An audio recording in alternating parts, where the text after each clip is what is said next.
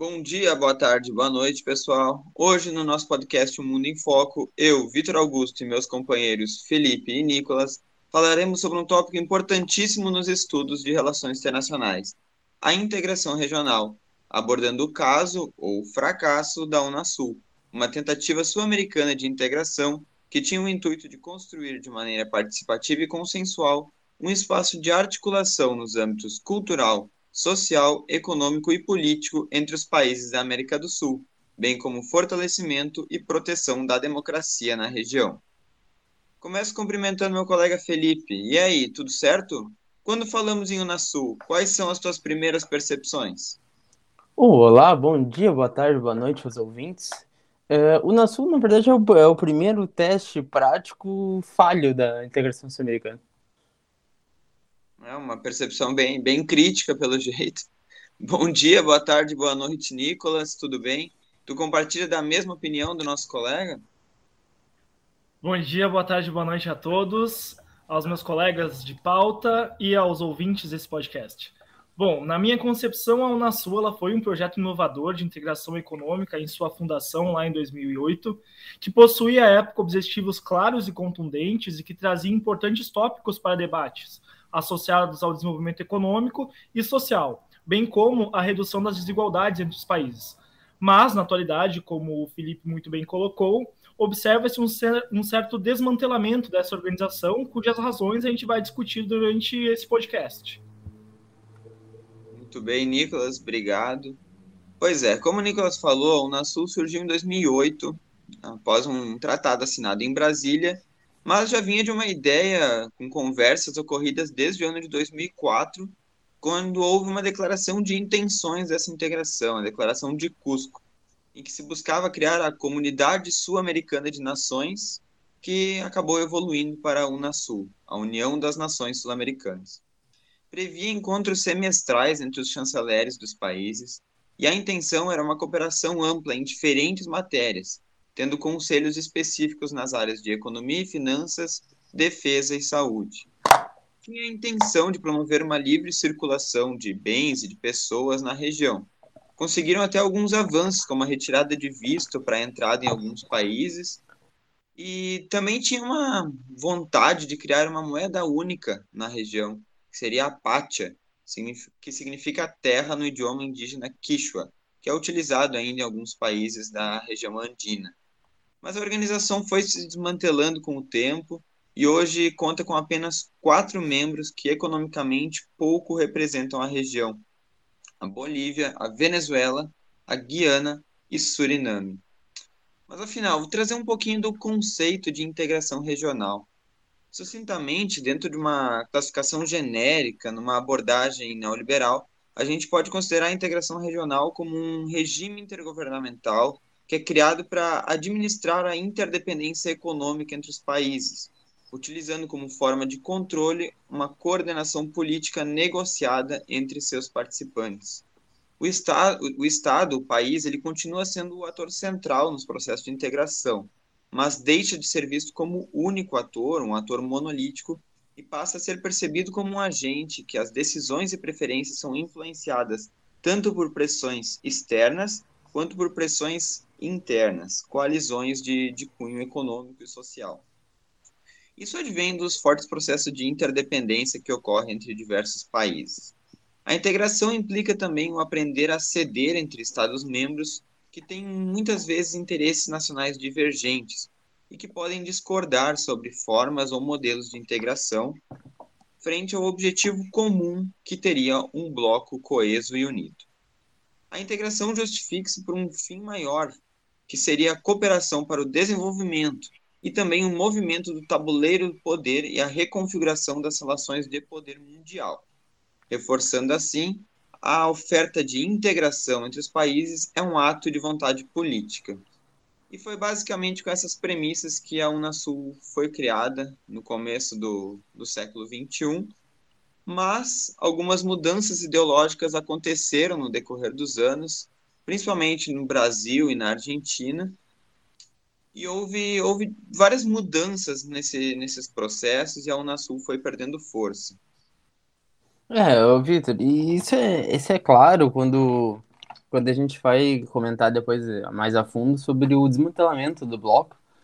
E é importante ressaltar que a integração regional ela acontece de diversas formas, né? Desde uma forma econômica e tem vários tipos de uma integração econômica até integração puramente política e são tópicos que vamos assim abordar um pouco mais, apesar de não ser o foco do trabalho e e eu acho que é bem é bem claro na, na integração regional sul-americana essa questão da, das ideologias com o passar do tempo, né?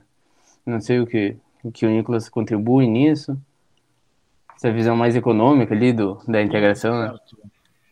Sim, basicamente o que um dos fatores que corroboraram então para o descrédito da Unasul foi, de fato, a economia dos países não serem essencialmente complementares, né? Isso torna basicamente inatingível um dos propósitos da existência dessa organização, que é a própria integração econômica. Sendo assim, o bloco ele passa a carecer de um objetivo prático e torna-se apenas um fórum secundário de debates acerca do desenvolvimento econômico e social desse conjunto de países. Né? Com isso, ele passa a ser relegado pelos próprios membros que priorizam relações mais vantajosas com outros parceiros. Isso que seria o cerne do desmantelamento da Unasul.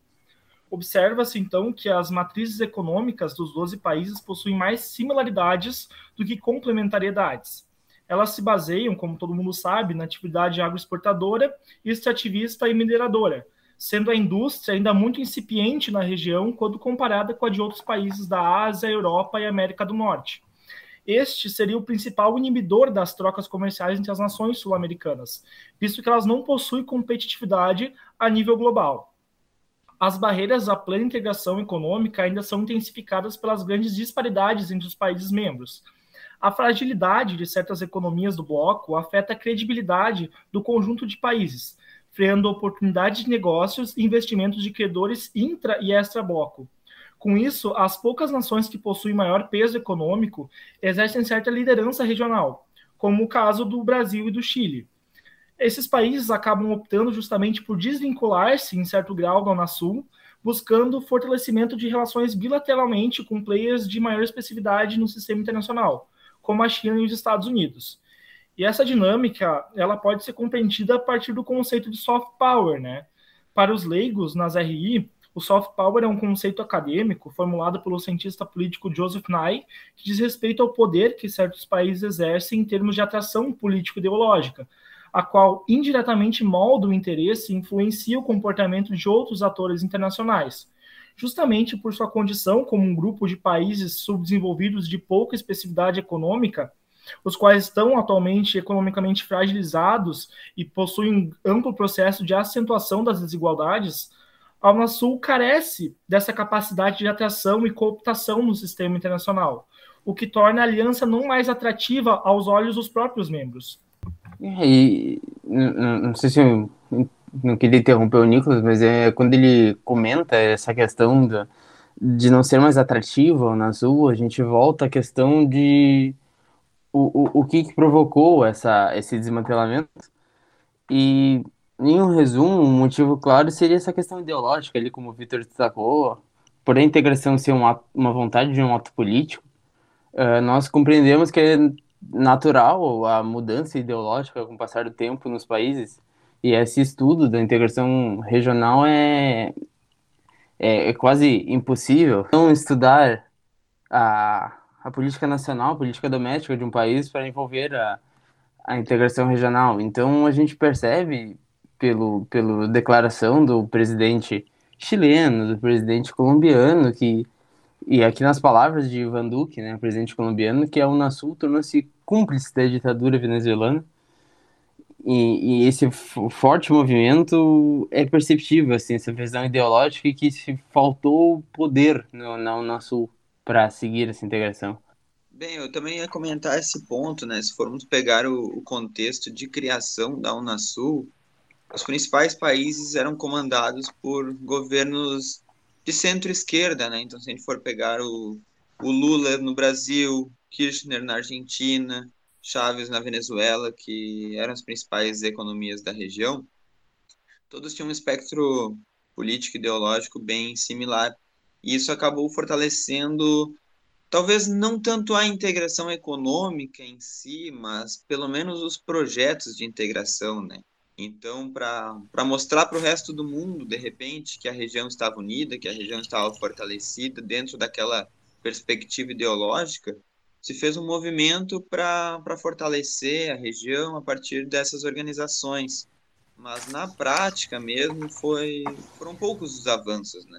E com o tempo, governos foram mudando e alguns enfraquecendo, uh, crises vieram forte após 2008, ali na crise internacional, passaram-se alguns anos sem atingir tão fortes países da América Latina. Mas entre 2011, 2012, 2013, esses países foram muito afetados e a gente vê os resultados até hoje, né? Uma situação, olha, ficando cada vez pior na maioria dos países da região. A Argentina não consegue sair de sua crise financeira de jeito nenhum, já tentou por diversas formas tentar se adequar aquilo que o Banco Mundial e o FMI pedem para ela, ou tentar um, um, cronograma mais individual mesmo, mas não, não consegue. O Brasil, então, vem, vem decaindo bastante ali com todo, toda a bagunça política né, que o país virou também nos últimos anos. Então, hoje vem sofrendo de novo com a inflação, que era um problema que estava praticamente esquecido, né, e, e agora vem batendo forte. A Venezuela, não preciso nem comentar muito, né? Uma situação catastrófica com, com pessoas tendo que fugir de lá para conseguir o mínimo necessário para sobrevivência, né? Então, quando as políticas acabaram sendo divergentes, essa essa ideia de se mostrar como um bloco coeso, um bloco unido, também foi foi decaindo. Né? Eu queria trazer uma provocação Sim. aqui para meus colegas. Em 2011, então, há 10 anos atrás, uma importante teórica brasileira de relações internacionais, a Miriam Saraiva, escreveu que a Unasul já era, na época, reconhecida como um canal de diálogo da região por outros ator, autor, atores do sistema internacional. Desculpa. Já existem diálogos interregionais estruturados em marcos América do Sul, África e América do Sul, países árabes. E no caso da União Europeia, o principal bloco econômico do mundo, dá para se dizer, já existia um reconhecimento por parte dos formuladores de opinião europeus da importância de se estabelecer um diálogo entre a União Europeia e a Unasul. Então, ela poderia ser considerada uma novidade, uma, um bloco com perfil diferente de outras iniciativas que acomodaria diferenças e que poderia dar uma contribuição importante para a consolidação de uma governança regional. Mas e aí aconteceu tudo aquilo que, que estamos comentando, né? Por que será que não seguiu adiante? Por que será que não funcionou? Uma ideia que já estava até sendo reconhecida como positiva por outros blocos e outras regiões do mundo. Bom, Vitor, na minha opinião, como eu já listei, a, o, o, grande cerne do desmantelamento da organização é a falta de complementariedade econômica entre esses países, que inibe o crescimento das trocas comerciais intra-bloco. Mas, além disso, como já foi citado pelo colega Felipe, existem as assimetrias nas tomadas de decisões de alguns países e as grandes disparidades no que tange a análise dos agregados macroeconômicos, tais como o PIB e a balança comercial. Isso nos leva a concluir que a integração nessas condições é de fato dificultada. Há ainda uma grande diversidade cultural e ideológica, bem como divergências históricas entre alguns membros o que inclusive favorece a formulação de novas iniciativas de integração e desenvolvimento, alheias ao Unasul, como é o caso do próprio ProSul. É, e essa questão do, do ProSul, eu acho que a gente pode também abordar mais a fundo, mas eu gostaria de comentar ali antes, uh, nessa, nessa provocação que o Vitor fez, que na verdade a integração regional na América do Sul, ela sempre foi uma questão que nunca uh, evoluiu longamente. A gente ainda tem atuações, sim, de órgãos como o Mercosul, desde ali de, de 91, da, da CAN, desde 97, 99, acredito. E, mas não, não são evoluções fortes, não são posicionamentos fortes. E claro que aqui nós podemos gravar até outro episódio de podcast para falar de por que a integração regional não desenvolve aqui na América do Sul, mas específico essa questão do da Unasul Uh, eu acredito sim que foi essa, essa mudança de governo, essa discussão de governos, de diferenças políticas, porque houve sim, e, e é, inegável isso, uh, uma política mais de direita ao longo dos anos, no nosso no espectro político atual, né? Nessa discussão de o que é esquerda e o que é direita. Porque, como o Vitor já disse, os governos sim se alteraram muito.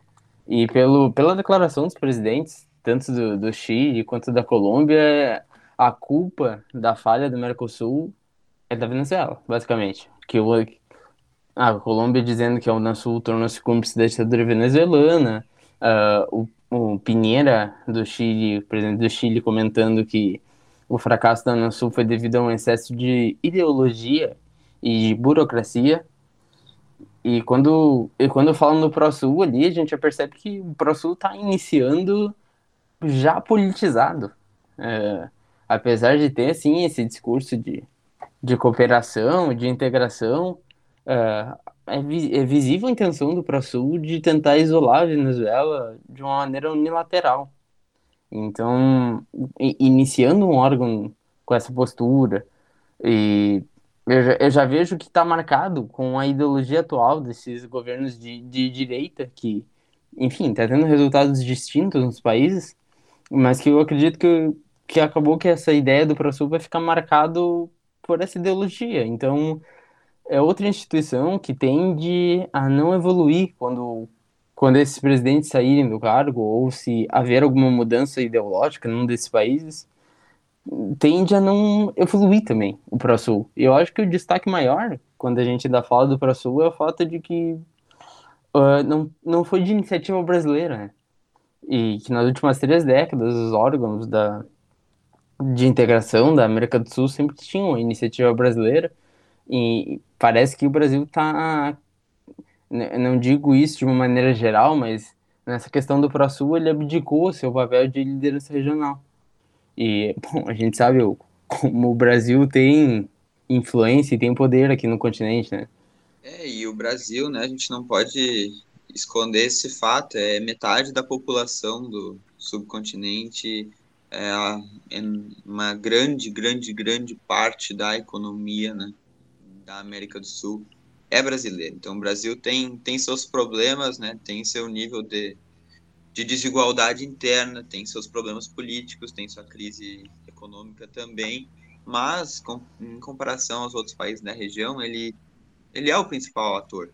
Então é, é até estranho ver o, o, Brasil não ser o, o país-chefe né, de uma organização nesse sentido. E bem, uh, só para tratar um pouquinho mais então desse final da, da Unasul, né? Uh, por mais que a gente esteja falando desse jeito da organização, ela, ela ainda existe. Né? Ela ainda está aí. Então, são países praticamente inexpressivos né, atualmente na, na economia da região. E desde 2017 a organização não tem nenhum comando específico que a Venezuela, Bolívia, Suriname e Equador, naquele ano, vetaram a indicação de um diplomata argentino para o comando, para o cargo de secretário-geral. Então, criou-se uma crise institucional que, que vai aumentando o colapso da integração. Né? É, é bem, bem rápido para somar isso que tu comentou, Vitor, que desde 2014 não tinha cúpula dos chefes de, de Estado e de governo, né?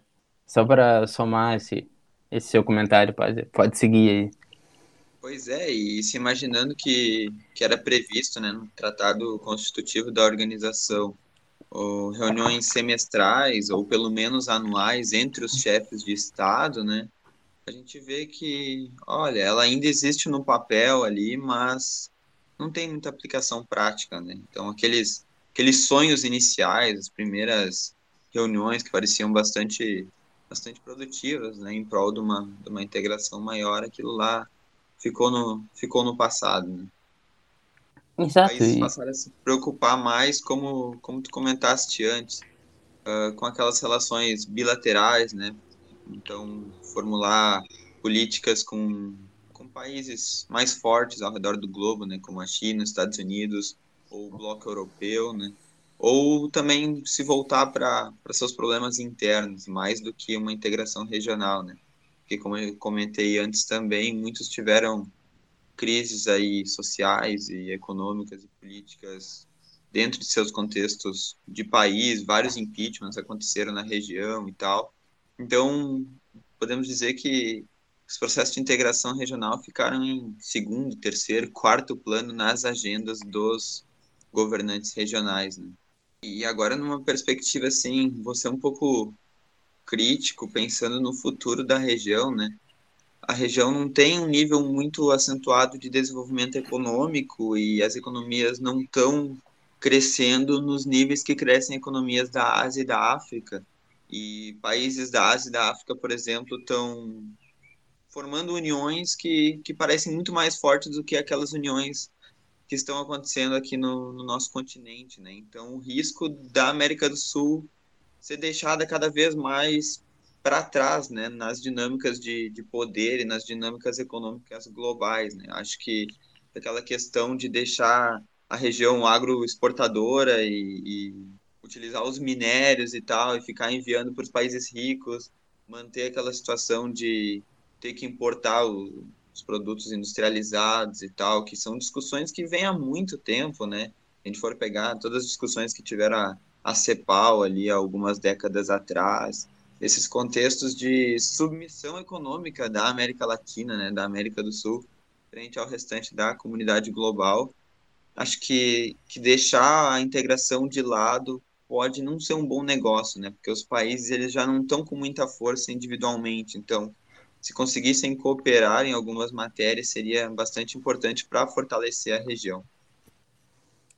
Isso, e, e é a, a importância da integração regional, e aqui, apesar de ter falado de uma forma negativa do ProSul, talvez, eu ressalto que foi importante o ProSul durante a pandemia de Covid agora, que nós tivemos, porque houve reuniões durante a pandemia ali, até com a presença de de países observadores, no caso do, do Uruguai, que estava participando também, e, e foi evidente a importância de, de uma política tentada de integração ali da, da América do Sul, questão de vacinas, e, bom, é que a gente do Brasil está vendo o que se tornou a, a política de vacinas aqui no país, né, CPI da Covid sair, mas houve sim uma importância essa integração do ProSul também.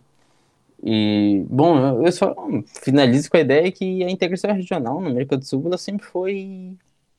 Sempre foi. Uh, não quero dizer falha, é uma palavra muito forte, mas ela nunca teve uma evolução longa, um parâmetro longo. Então, isso ainda é algo que a gente ainda vai vai acabar discutindo e vendo e estudando durante a vida que vai haver criações de instituições que vão se tornar falhando se as diretrizes da nossa integração regional continuar a mesma. Exatamente isso. Há um desmantelamento da integração regional uh, da América do Sul como um todo, justamente porque não há como mobilizar investimentos necessários para o desenvolvimento da nação internamente. É necessário focar em outros players globais que signifiquem um montante maior de investimentos e um, um capital financeiro mais ativo e capaz de promover o desenvolvimento da região. É, eu acho que o comentário que vem muito ao encontro disso que o Nicolas disse é que é, quando a gente traz esse campo, essa discussão para integração regional é que não, não há um pertencimento dentro do continente dos países. Porque a, a integração regional começa naquela ideia de se, se aproximar dos Estados Unidos, ou trazer isso de uma forma. Então, é uma questão bem delicada quando a gente aborda isso por essa questão de tentar entender, e até pelo que o Vitor falou das economias serem simplesmente exportadoras aqui, isso, isso concorda muito com essa ideia de que falta uma compreensão do poder que a América do Sul pode ter. É isso aí, acho que foram, foram boas reflexões né, para o nosso podcast no dia de hoje. Quero agradecer a participação do Felipe, a participação do Nicolas, a atenção de todos todos vocês ouvintes. São, são importantes temas né, que a gente busca tratar aqui. Acho que a integração regional ela vai ainda vai dar muito pano para manga na América do Sul. Acho que a gente, na minha opinião, a gente precisa buscar maneiras de integrar melhor esse continente, tentar fortalecer um pouco mais as economias locais, né, o desenvolvimento local. Mas não sei se o ProSul é a solução, né? Porque parece a, a, a primeira olhada, assim, apenas uma mudança de nome com outra ideologia. Mas vamos aguardar os próximos capítulos. vários países com eleições em breve que podem alterar vários contextos, né, aqui na, na América do Sul. Então a gente fecha o nosso podcast de hoje com uma canção de Mercedes Sosa que canta Es Sudamérica mi voz, es mi país fundamental. Abraço a todos, obrigado. Americana soy, americana soy, y en esta tierra, y en esta tierra yo crecí, vivrán en mí milenios indios y centurias de español.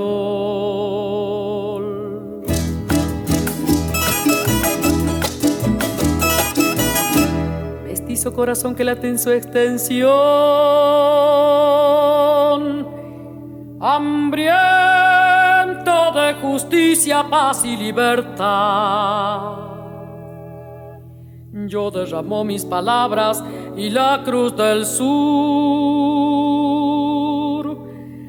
Bendice el canto que yo canto como un largo crucifijo